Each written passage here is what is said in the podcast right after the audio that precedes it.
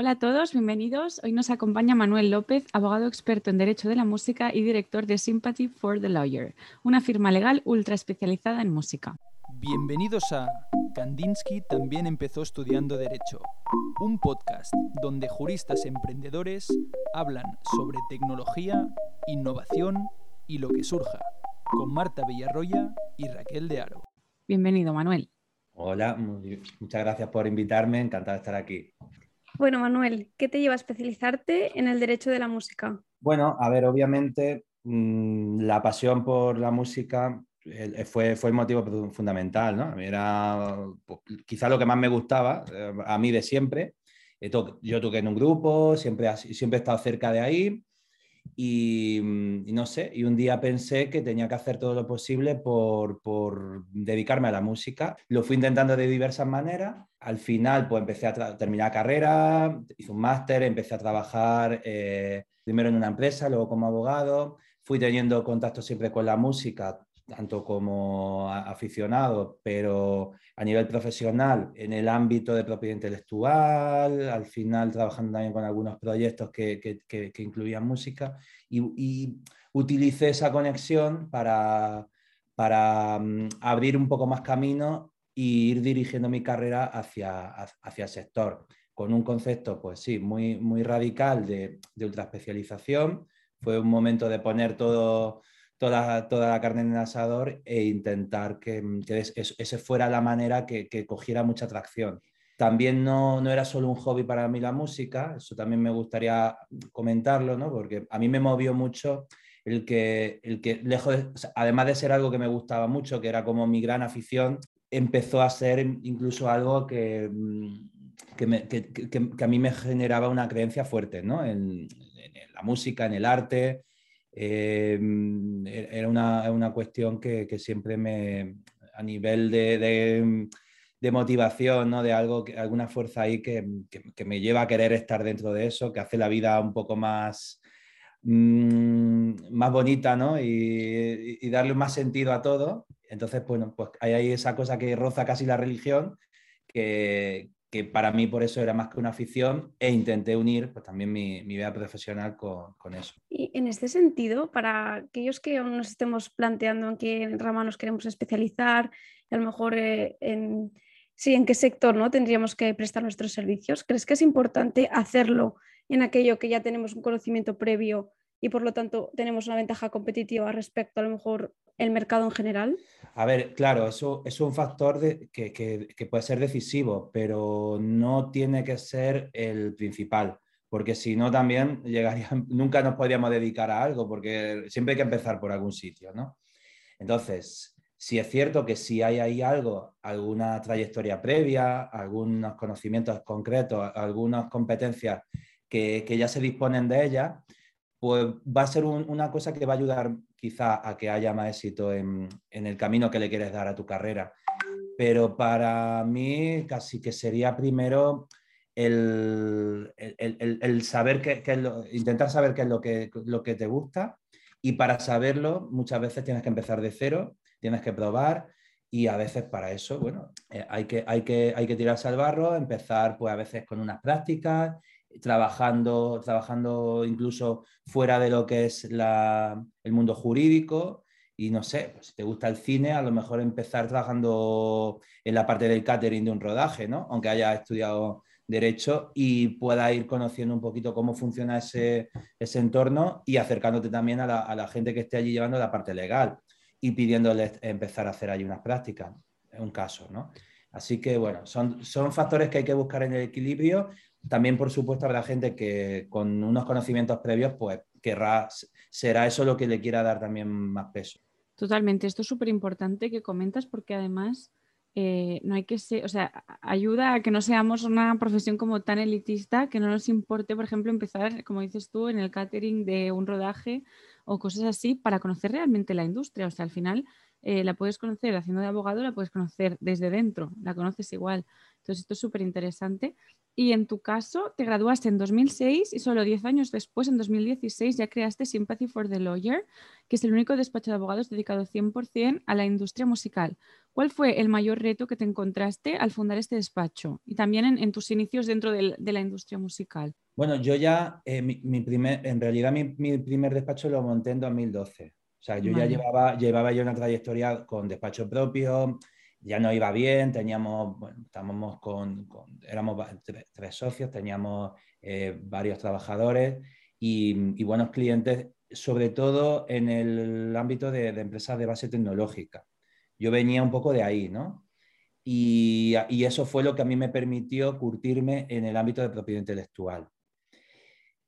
Antes de montar el despacho en 2012, yo casi al terminar la carrera, lo que hice un máster, me especialicé en Derecho Tributario y empecé a trabajar en una empresa, en una empresa que estaba empezando, era, era el momento previo a la gran crisis financiera de 2008, pero al mismo tiempo había ahí ese boom de la startup, del emprendimiento, y, fue un momento que, que, aproveché. En ese, en ese momento yo, pues bueno, por, me, también me, metí con mucha pasión en ese mundo del emprendimiento.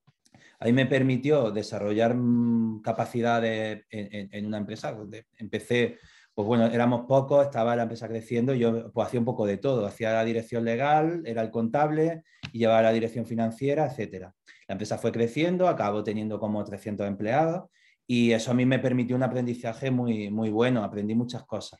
Y, y, en paralelo a esa, a esa, a esa posición, constituí mi, mi primer despacho, muy enfocado a emprendedores.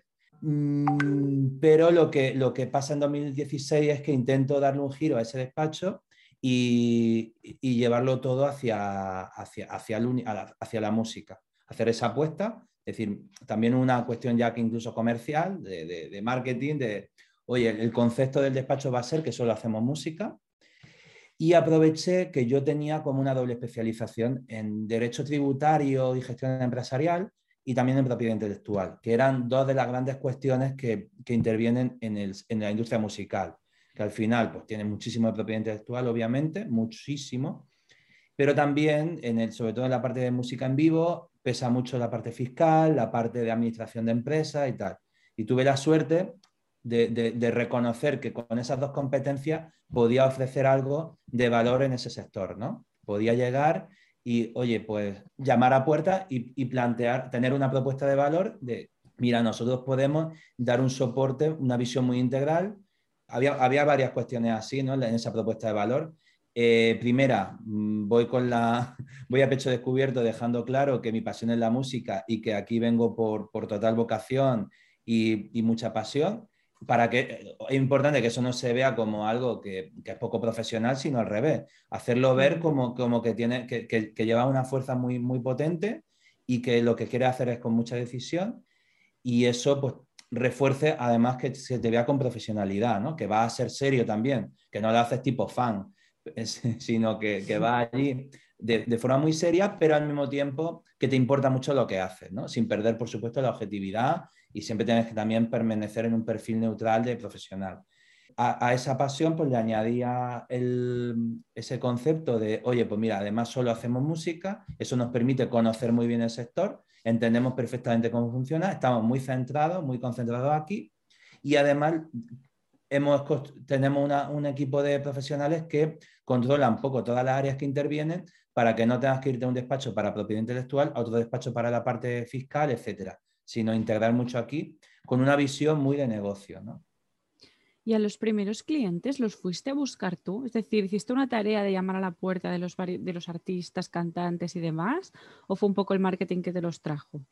Sí, a ver, yo eh, tenía por un lado de la trayectoria previa, ¿no? El, el, despacho, pues tal como venía, ¿no? Es verdad que no empezábamos de cero, o sea que eso también es importante decirlo y utilicé esa, esa, trayectoria y ya teníamos algunos clientes de ese sector, que también era lo que nos había dado, generado un poco el expertise.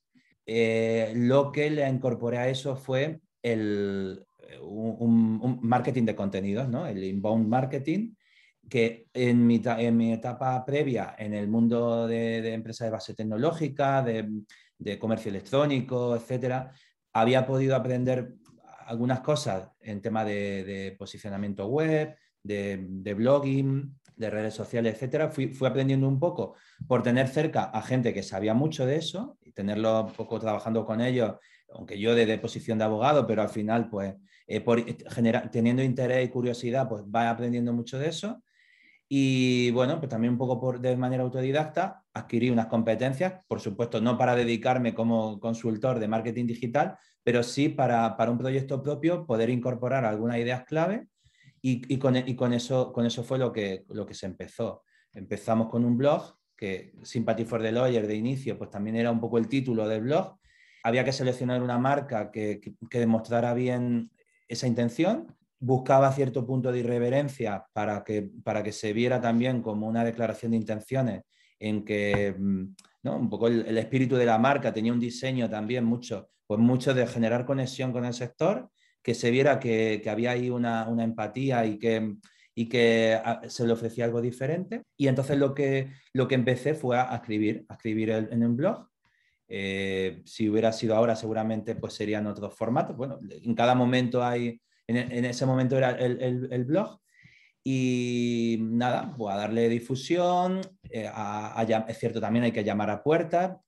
Lleva un poco la marca, la propuesta de valor, ese, ese diseño, le, explica un poco lo que, lo que estamos haciendo. En paralelo, pues seguir publicando mucho, intentar posicionar la marca eh, a nivel SEO, en redes sociales, intentar mostrar una imagen de, de, profesional especializado en eso para que también los medios de comunicación te puedan llamar para preguntarte, que eso es una estrategia clave. Hay que además es, una simbiosis, ¿no? Tú al periodista le das contenido, le está ayudando a generar su noticia, le está ayudando a entender un tema, que un mundo que es técnico, y él a cambio te da una visibilidad, ¿no? Una publicidad gratuita. Tú no, por supuesto no le cobras por ese asesoramiento al periodista y él no te cobra por, mencionar tu marca en el artículo por que es una fuente.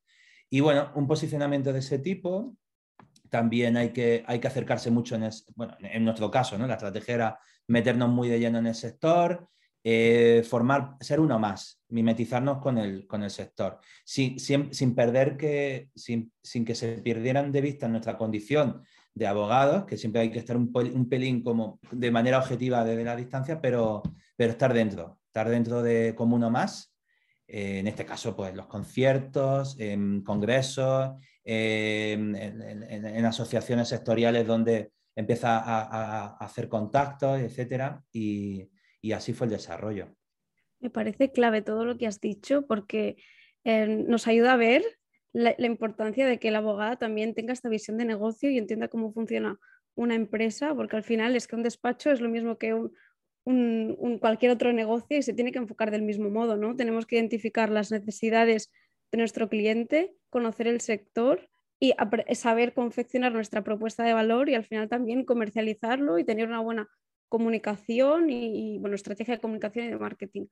Y justamente es todo lo que has dicho, cómo lo has enfocado y, y creo que esto ¿no? puede ayudar a todos nuestros oyentes a enfocar pues su carrera profesional y de la manera de que el día de mañana, ¿no? a lo mejor no es ahora, pero de aquí 10 años, pues pueda conseguir encontrarnos su hueco en el mercado es una estrategia que, a lo mejor no vale para todo el mundo. Por, no sé, a lo mejor hay alguien que quiere especializarse en el IVA, ¿no? En el impuesto. Y está genial, porque también eh, lo bueno que tiene la especialización es eso, que te puedes centrar mucho en una estrategia. También hay gente que no se quiere cerrar tanto y quiere especializarse en una disciplina o tocar varios sectores. O sea, también ahí habría que hacer otro tipo de estrategia. Ver qué, qué puedes también tener diferencial para depurarlo y sacarlo mucho a la luz, ¿no? explotar mucho tu, tu, marca personal. Yo en mi caso tenía la suerte de, elegir algo que era totalmente de nicho y que me permitía ir mucho a, a, a explotar esa, esa, visión. Y ahí es súper importante la coherencia, ¿no? No puede, pasar, no puede ser que tú digas que te quieres dedicar a eso y que no escuchas música como un loco. O que, no sé, pues si te metes en el derecho deportivo, pues te, te tiene que gustar el deporte, lógicamente, ¿no? Eh, no sé, el fútbol o el baloncesto, etcétera. Entiendo que, tiene que ser así, porque al final además se retroalimenta mucho. Y yo ya lo había, había practicado una estrategia similar, pues como, como en el mundo del emprendimiento. Ahí no es tan cerrado, eso no es tan definido, pero bueno, servía también, sí que había un colectivo ahí de emprendedores donde hay unos intereses comunes, donde se podía generar también un, un mensaje, un discurso muy dirigido a ese colectivo. Entonces, bueno, ahí no sé si sirve a alguien el que yo, en mi caso, he tenido un poco esas dos experiencias que, son, que tienen diferencia, pero que, que, pueden servir, ¿no? Pueden ser útiles. Y con la crisis de la COVID, ¿te habéis tenido que cambiar la estrategia comercial o del negocio? Porque claro, con todos los conciertos, festivales y demás paralizados, imagino que habrá tenido algún tipo de impacto. Sí, sí, sí. A ver, el COVID, pues yo creo que casi todas las empresas tuvimos mucho miedo, ¿no? Bueno, y todo el mundo, profesionales, estudiantes, todo el mundo ha pasado mucho miedo en qué va a ser el futuro. Hombre, por supuesto el miedo por la salud, ¿no? Pero luego el miedo profesional, eh, pues estaba ahí. En, nuestro caso, es evidente que, si nuestros, nosotros, además estábamos, claro, aquí se, aquí se ve el gran riesgo de la del nicho, ¿no? De la especialización si se te cae el sector entero, tú vas detrás, obviamente.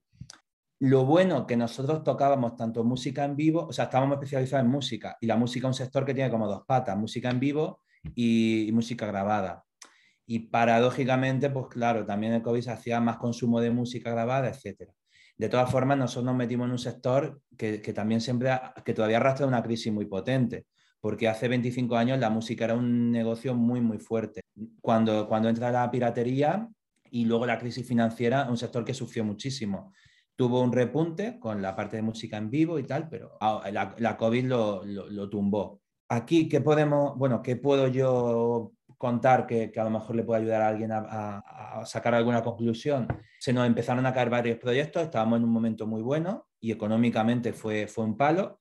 Nuestro objetivo fue no, que no, tener que, despedir a nadie y no hacer ningún ERTE. Por suerte pudimos, pudimos hacerlo así. Muchas empresas tuvieron que recurrir a, ERTE y a, y a, prescindir temporalmente del personal. Nosotros pudimos mantener a todo el mundo. Había trabajo que seguir haciendo porque es cierto que, bueno, a, nivel de administración, de, hubo, había mucho trabajo legal, lo que pasa es que se cobraba mal porque las empresas estaban un poco tiesas de presupuesto y, con mucho miedo y todo muy limitado. Pero bueno, pudimos seguir trabajando, la actividad a pleno rendimiento y aquí lo que encontramos nosotros fue una oportunidad. Una oportunidad que volvíamos un poco al origen, en el que eh, yo te doy algo, te doy contenido, te doy información, te doy, te ayudo a, hacer algo y a cambio yo recibo posicionamiento, ¿no? Una estrategia totalmente honesta, que, pero bueno, que a todo el mundo se le puede, se puede, un poco se puede imaginar por dónde van los tiros, ¿no? Empezar a publicar mucho, ahí la gente necesita, necesita, necesita respuestas en, en lo que nosotros podíamos aportar. Eh, oye, pues, ¿qué pasa con la normativa? ¿Se van a poder hacer conciertos o no? Eh, están saliendo subvenciones, mira, ¿qué soluciones hay para, para las empresas, para los artistas? ¿Cómo pueden salir de esto? Empezamos a hacer pues, muchas publicaciones de ese tipo, muchas guías, ayudar mucho, eh, algunos webinars explicando cosas de ese tipo. Era algo que ya hacíamos, ¿eh? Nosotros lo único que hicimos fue intensificar mucho esa labor y lógicamente pues nos, ayudó a un posicionamiento que ya traíamos muy fuerte, pues lo reforzó todavía más y, así pues pasamos la, la, pandemia. Así que a nosotros, bueno, no ha ido mal. Nos podía obviamente no hubiera ido mejor si no hubiera habido pandemia y no nos alegramos de haber pasado por ahí. Pero como había que intentar aprovechar cualquier situación, hay que intentar ponerla de cara, ¿no? Y bueno, esto ya, una inquietud más bien personal. Yo estoy haciendo ahora un máster de propiedad intelectual y hemos dado este año la asignatura de industrias creativas, dentro de ellas la industria musical.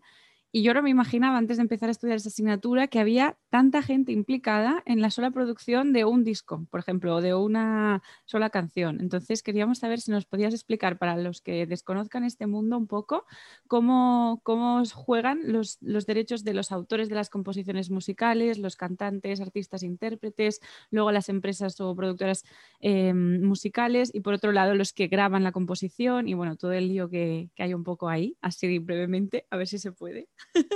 Claro. Es, es difícil, es difícil. a ver, detrás de una canción puede haber una persona sola que en su dormitorio pues se ha, se ha, puesto y ha hecho algo muy chulo y que llega a mucha gente y que tiene mucho éxito y ha, prácticamente ha necesitado un sintetizador, una guitarra, un micro bueno y poco más.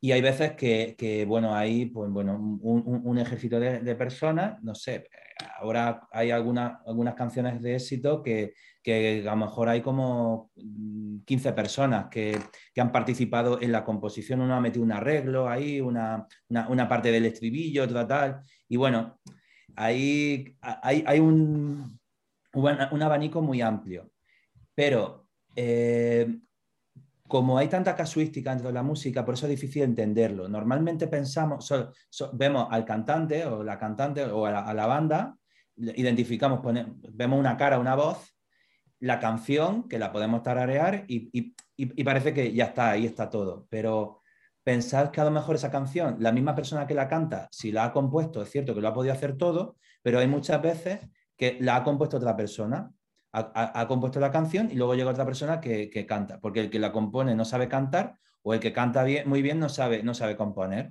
O hay veces que es un poco 50-50 o incluso una versión, ¿no? Alguien que hace una versión de un tema famoso y, mejora incluso, pues la, tiene, llega más a la gente que lo que llegó el, el, cantante original. Esa situación, que creo que todo el mundo entenderá, ¿no? Que, que, que, no tiene por qué coincidir quien canta y quien compone, nos lleva a una cuestión fundamental en la música y que si se entiende bien, tienes como el 50% ya de, la asignatura de propiedad intelectual, ya, eh, por lo menos en música em, encarrilada. Y es que hay unos derechos de autor sobre la composición, sobre el folio en el que he hecho la letra y he escrito los acordes o la partitura donde, donde tal. Es, eso ya eso es la obra musical como tal. Y, y el que la haya compuesto tiene, tiene unos derechos sobre eso. Y luego hay unos derechos de la persona que canta. La persona que canta no está creando una obra como tal, pero la propiedad intelectual le, da, le reconoce unos derechos porque está poniendo ahí su voz, está poniendo su arte en, interpretar esa canción, que está en un papel y hay que llevarlo hacia algo espiritual, algo que de verdad tiene una, energía y, un arte. ¿no? Entonces, la persona que está cantando tiene también unos derechos sobre pues, un poco su, su voz y que y, tiene que autorizar que se le grabe. Y, luego hay una tercera parte que sería el dueño de la grabación, porque antiguamente un, sello discográfico era una empresa que alquilaba un estudio que valía una pasta, contrataba gente, ingenieros de sonido, etcétera, y por un lado traía un, compositor, por otro lado traía un cantante, los metía todo en una habitación y producía una canción. Y era esa empresa la que hacía la inversión y por tanto era dueña de la grabación y eh, esa grabación le, da un le está dando dinero, luego por, por, porque se esté escuchando en radio, etcétera, y de lo que gana esa empresa le da una parte, un royalty al cantante, que, además es el rostro conocido, etcétera, y, pero bueno, la, la, la, la, canción grabada es propiedad realmente de, de, una, de esa empresa, que es el productor fonográfico. ¿no? ¿Qué pasa? Que, que hoy día eh, es difícil entender eso, porque ya tampoco es tan se siguen pagando a veces unas inversiones muy fuertes con, algunas grabaciones, estudios, etcétera. Pero también hay veces que el propio artista en una tarde compone la canción, la graba directamente ahí en su casa, en su estudio y la, y la, lanza. Esa persona reúne en, su, en ella misma las, tres figuras, ¿no? Y es la dueña de esa composición y tal. Luego a lo mejor busca una tercera empresa para que le ayude a moverla, a hacer un poco el marketing, a, a moverla para que llegue y posicionarla fuerte en plataforma y tal. Pero eso, eso, es lo que nos puede hacer que sea difícil de entender, pero si comparamos ese caso extremo de una persona que lo hace todo ahí en su, dormitorio con el de una empresa de los años 60, un sello discográfico que tenía compositores en, nómina, luego tenía los artistas que estaba potenciando y los metía en el estudio, etcétera, pues quizás se pueda entender más, más fácil, ¿no? Por contraste. Totalmente. Esto es lo que le ha pasado, corrígeme si me equivoco, ¿eh? pero esto no es lo que le ha pasado a Taylor Swift, que está regrabando todas sus canciones porque tuvo un problema con el titular de, la producción fonográfica, ¿puede ser o algo así? Claro, ella, ella, ella está haciendo versiones de sí misma, ¿no? Sí. Entonces lo que, lo que pasa es que cuando, cuando grabó esos discos, ella era la compositora, era la, intérprete, pero no era la productora del fonograma porque había firmado un contrato discográfico. Un contrato discográfico lo que viene a hacer es, oye, yo, yo te, te alquilo tu arriendo tus servicios, te contrato para que tú cantes para mí, yo te grabo cantando y genero una grabación que es mía que yo voy a explotar. Y, la manera de pagarte no es un sueldo fijo como empleada, sino eh, te voy a dar un porcentaje de lo que gane, pero un porcentaje minoritario porque se supone que yo hago una inversión muy fuerte en, el estudio de grabación, en, promocionar tu carrera, hacer que la canción llegue, a mucha gente, poner anuncios en la tele, radio, etc. Hay veces que eso no es tan real y es como algo un poco de forma, pero realmente no, se, no existe esa inversión y hay otras veces que sí es cierto que las compañías ponen auténtica fortuna para la grabación, para pagar a muchos productores, para sacar una canción que, que, sea muy potente, luego moverla, etc. Entonces, la empresa que en su día firmó con ella, su empresa discográfica, era la dueña de, de, eso, de esas grabaciones, de los fonogramas, ¿no?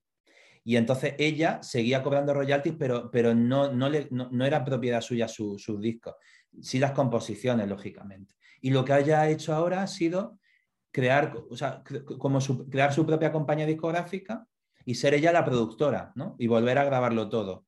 En el cine es más fácil de entender porque normalmente sabemos que el actor no suele ser el propietario de la película, ¿no? Porque al actor lo han contratado, le han pagado un caché altísimo y a lo mejor le dan un variable también si la película tiene mucho éxito, pero el, actor llega y se va.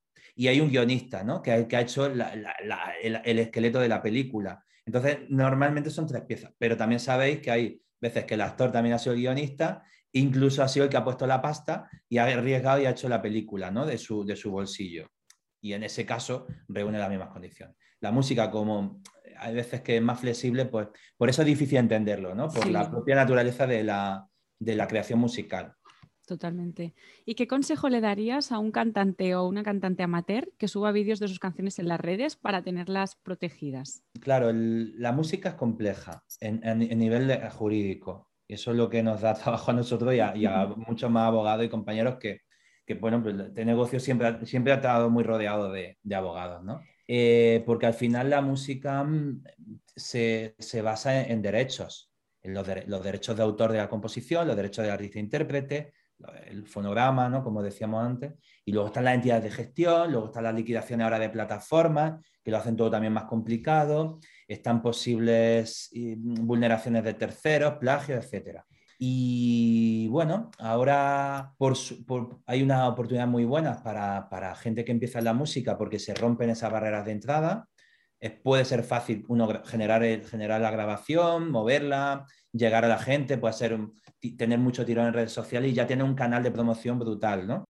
Así que hay que tener cuidado con quién se firma, qué se firma y, luego la protección de esos derechos. Es cierto que, la, un asesoramiento legal de inicio es costoso y, y puede ser también un problema, ¿no? Eso nosotros lo entendemos, también por eso intentamos generar mucho contenido. Para nosotros el contenido ya hace tiempo que dejó de ser algo de marketing, ¿no? Porque mm, no, vamos buscando ya el posicionamiento así. Lo que sí que hacemos cuando, cuando publicamos algunas guías jurídicas, etcétera, es que a lo mejor eh, gente que, no puede contratar de inicio los, servicios de, abogados, por lo menos tenga ese conocimiento. No se podría decir que se autoasesore, pero por lo menos tenga una orientación para en un primer momento no, irse a un camino mal, mal planteado. Así que, bueno, por lo menos nosotros, nuestra labor está siendo esa, ¿no? Creemos en, que ese conocimiento sea lo más abierto posible, porque nuestro convencimiento o propósito en este caso es que si hay más conocimiento para, para artistas, pero también para muchos profesionales que se meten en la música, ¿no? Gente que, un poco se mete de manager que, y está empezando, gente que empieza a organizar sus conciertos, etcétera. Para nosotros es clave que tengan el, mayor conocimiento posible, incluso si no contratan servicios jurídicos de asesoramiento, porque de esa manera vamos a construir un sector musical más competitivo, vamos a generar una industria cultural, en este caso de la música, más competitiva. Y eso va a ser bueno en el fondo para todos, también para, para el público, porque va a acabar teniendo mm, mejor, mejor, mejor oferta musical, en este caso en España, o bueno, en el, en el entorno que corresponda pero un poco nuestra, nuestra cruzada, ¿no? El que haya muy buen conocimiento para, para, que, para, que, para que cada posición siempre esté lo más fuerte posible. Y además también me parece bonito que se nota aquí, no es un reflejo de tu amor por la música, de también mm. entender al cantante, al compositor y, y, bueno, y al final acaba haciendo ¿no? eso parte de tu marca. Sí, sí, sí, y, y, de hecho lo hacemos así, ¿eh? hay, hay ese amor a la música en abstracto, ¿no? En, de hecho, nuestro claim es el derecho a la música, porque en realidad, bueno, nos defendemos a veces a los artistas, otras veces defendemos a las compañías, depende, ¿no? Pero lo que siempre tenemos en medio es la música como tal. Entonces, sí que hay unos valores fuertes de, intentar que haya un, un, un, entorno lo más justo posible y más razonable, pero también hay un punto incluso egoísta, ¿no? Porque para nosotros el construir una industria musical más fuerte en España al final nos beneficia, porque nosotros lo, que, queremos es que, sea un, que sea un sector floreciente donde hay mucha gente que vive de, eso, que vive de la música, que le va bien, y eso al final a nosotros nos va a repercutir para bien. ¿no? Entonces, si, conseguimos que tengamos en este país una industria musical muy, muy fuerte, vamos, nosotros vamos a vivir mejor también. Y, otra gente que, se dedica a la música sin ser, sin ser eh, cantantes, ¿no? sí, sí, sí, al fin y al cabo es, ¿no? es como fijarse unos objetivos y unas acciones del despacho, ¿no? de vosotros a corto plazo y a largo plazo ya pensando en alimentar el, sector para que el día de mañana pues vuestro trabajo también esté alineado con eso. Claro, eh, mira, yo por ejemplo, si viviera, si hubiera nacido y viviera en Estados Unidos, en Reino Unido, por ejemplo, donde son dos industrias musicales potentísimas, es cierto que tendríamos más competencia, pero seguramente nos iría mejor también porque, porque hay tanto, o sea, el negocio es tan fuerte allí, a pesar de todas las crisis que se han sufrido, pero, pero es brutal, ¿no? Entonces, claro, nosotros lo que queremos es que, se genere una, un sector, ya que nos dedicamos a ese sector, que sea lo más fuerte posible y ganamos todos, ¿no? Porque, porque obviamente ahí pues, el nivel va a subir, se va a ganar más dinero por los artistas, por los profesionales que hay ahí, por las empresas, y eso va a ser bueno para todos. O sea que es un poco nuestro, nuestro propósito en definitiva queríamos aprovechar para felicitarte porque estás en, bueno, te encuentras en la lista de, Best Lawyers 2022 en la categoría de IP. Y bueno, queríamos preguntarte pues, qué significa para ti este reconocimiento y si tiene algún impacto en las cifras del despacho, los clientes que os llegan. Pues mira, este, este, este, reconocimiento eh, sobre todo ha sido muy satisfactorio hacia, hacia adentro, ¿no? hacia el equipo, porque en el fondo, bueno, mm, esto se hace un poco por, a, personas en concreto, pero nosotros obviamente es la marca ¿no? y el equipo lo que, lo que puede destacar. Y, yo, y yo lo que puedo hacer en el fondo es porque soy la cara visible o, quien representa, pero al final eh, eh, eso, sí, que el equipo le hace sentir orgulloso, le hace ver que, que su trabajo puede Em, está llegando, se, está valorando en el sentido de, calidad profesional, que están jugando en, un, nivel, en un nivel fuerte, ¿no? Y, eso es muy bonito. Y gente un poco que tenemos alrededor, pues también se siente cierto orgullo y eso, y eso, fue lo, eso es lo mejor de, ahí. A nivel luego de reconocimiento hacia afuera, pues también, porque es cierto que en el sector la gente eso pues le hace ver que ya que había confiado en nosotros, pues lo habían hecho por, porque le habíamos transmitido confianza, pero cuando hay ese, ese refuerzo eh, de, una tercera parte, pues también se sienten mucho más seguros y más confortados en la decisión que tomaron cuando confiaron en nosotros. ¿no?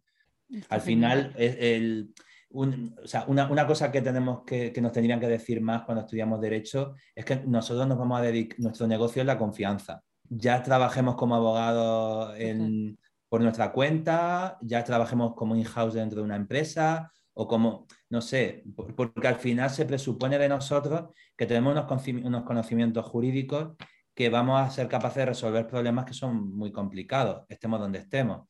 Y necesitamos que la parte que, a la que estamos ayudando confíe y, se sienta muy segura con nosotros. ¿no? Y hay que cultivar esa, esa, confianza y esa seguridad. Es fundamental. Es, nuestro, el producto que vendemos, ¿no? Total, sí, sí, juristas. Sí, no te podemos enseñar un cajón, ¿no? Con todo el conocimiento que tenemos.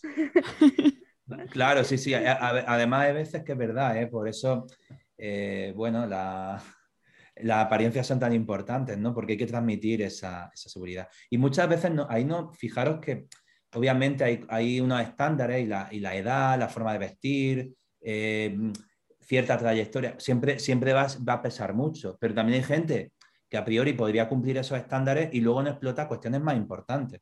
Por ejemplo, la puntualidad, eh, la honestidad, el, transmitir esa honestidad, transmitir cierta también firmeza, coherencia, ¿no? Luego, esas son las cosas que de verdad, a la hora de la verdad, te, te pueden mm, hacer, hacer construir una confianza en, una persona que tienes enfrente, ¿no? Y todo eso es lo que tendríamos que aprender a trabajar desde el minuto uno. No te digo cuando terminamos la carrera, te digo desde, desde el día que pisamos la facultad por primera vez, ¿no? Pues vamos ya a nuestras dos últimas preguntas. Em, la primera es, ¿de qué fracaso estás más orgulloso? En el sentido de, ¿de qué fracaso has podido sacar un mayor aprendizaje? Pues mira, aquí los fracasos, a ver, los fracasos son dolorosos. ¿eh? Em, es, es, muy fácil decir, es, muy fácil decir, y es verdad, ¿no? Que de fracaso se aprende mucho, es que es así, pero tampoco lo idealicemos y eso a veces pasa, ¿no? Porque mm, como el, hay esa cultura de decir, oye, no, porque hay que fracasar muchas veces para tal, se pasa muy mal y, y, cuesta salir de ahí. Esto lo digo porque hay que tenerle mucho respeto a eso, hay que, lo que hay que intentar es no fracasar, aprender mucho de muchas veces de consejos que están ahí y darle importancia para, para no caer en los errores que otros, que otros tuvieron, pero si no hay más remedio que, que tropezar y caerse, que sea las menores veces posibles, y yo aquí, que, me ha costado mucho aprender, es el no tomar decisiones por miedo, que eso es algo que va implícito, ¿no? Porque, bueno, vamos buscando una seguridad al terminar la carrera, ¿no? Vamos buscando siempre. Y hay veces que las decisiones por miedo son muy traicioneras, ¿no? Porque mm, en el fondo estamos por zona de confort, que no, no, no, queremos arriesgar mucho y tal, y a veces puede estar bien, ¿no? Porque una, una protección y hay veces que la intuición también nos dice, oye, mm, no, me, no, me, puedo lanzar a esto porque es un poco locura. ¿vale? Eso también hay que verlo, ¿no? Pero me parece que hace mucho daño a veces el, el tener miedo, tener miedo y, y, y cerrarse oportunidades porque, mm, sobre todo cuando termina la carrera, también está todo por hacer. Y a veces todo es muy relativo, ¿no? Y hay caminos que parecen de entrada los, los mejores que luego te, te, te atrancas mucho y otros que, que te pueden ir haciendo crecer mucho. Esto, obviamente, cada persona tiene un camino que recorrer, lo tiene que hacer. Lo importante es estar aprendiendo siempre mucho de, del proceso, porque en el fondo la carrera siempre va a ser un proceso de aprendizaje. Es otra cosa que, que también he aprendido a base de fallar, es saber que esto es una carrera de fondo, que es algo que, que, tampoco, que en realidad nunca vamos a llegar a ningún sitio, lo que, que se trata del proceso y que una carrera profesional es un proceso de aprendizaje continuo incluso cuando vas consiguiendo ciertos resultados, ¿no? Yo sé que es muy fácil decirlo cuando ya has conseguido cosas, que cuando estás con, con yo he estado ahí, he estado en un momento y he tomado muchas decisiones de forma conservadora, ¿no? Pensando en tener, pues, eh, garantizado un, un sueldo o, o, tener una buena perspectiva económica, etcétera. Y eso es muy importante, ¿no? Yo, yo, yo llamo a la prudencia siempre, pero en ciertas situaciones que tampoco hay mucho que perder porque la situación está un poco jodida también y a veces que las propuestas iniciales son un poco malas, eso quizá pueda ayudar todavía más a, a no decidir por miedo, sino un poco decidir por lo que te pueda pedir a veces la, la parte también emocional, creativa de, del cerebro, el cuerpo, ¿no? Y, y, moverse hacia eso porque luego los caminos van, van encarrilándose, ¿no? Y ya digo, a veces que he tenido fracasos relativos porque no iban del todo mal, pero me he dado cuenta que tenía, el coste de oportunidad había sido altísimo, ¿no? Pues muy interesante, la verdad, esta reflexión. Me la aplico sí. a mí misma porque muchas veces me paralizo cuando tengo que tomar decisiones arriesgadas. Ya. O sea que... y, y, lo, y, lo, digo Todos. con mucho respeto porque sé que, que también no, no, no, no, sé que está ahí, sí. cuando, cuando se termina la, la, carrera, está en una posición que todo esto son grandes palabras y luego difícil de aplicar. ¿eh? Lo digo con mucho respeto y con, a ver, eh, quien lo haya escuchado, que le dé vuelta y que no lo coja al pie de la letra, intente ver ahí entre líneas lo que quiero decir, ¿no? Sí, sí, sí, en, que, en que hay cosas que, bueno, que, pueden, que son muy para, hay mucha paradoja en, en todo y, y, del fracaso aprende sobre todo a, a, a tener eso, a ir a, a, luego no decidir por miedo y luego también el, cuidarse mucho, que estamos en unas tendencias que son un poco peligrosas de, de sobreconexión, de multitarea, etcétera. Y lo que hay que hacer es las cosas primero siempre desde tener, intentar cuidar mucho la autoestima, la, la fuerza personal de, de, de, lo que quiere uno, mirar primero hacia él, intentar también trabajar mucho la asertividad, porque muchos fracasos vienen a veces de no haber mantenido también un poco tu posición, cuidar, cuidarte tú, cuidar tus intereses y, y, haber dejado un poco llevar por lo que quieren otros, ¿no? Y la asertividad, que, que, en el fondo es defender sin agresividad, pero sí de manera firme un poco lo que crees y lo que crees que te va bien, es otra cosa que creo que se debería tener como asignatura troncal en la carrera, ¿no? Que además los abogados tenemos, tenemos que acabar siendo expertos en asertividad y eso, y eso creo que también es algo que he aprendido a base de hostias. No, súper importante, saber decir las cosas, saber decirlas bien. Pues vamos a la última pregunta, que nomines a nuestra próxima invitada, en este caso.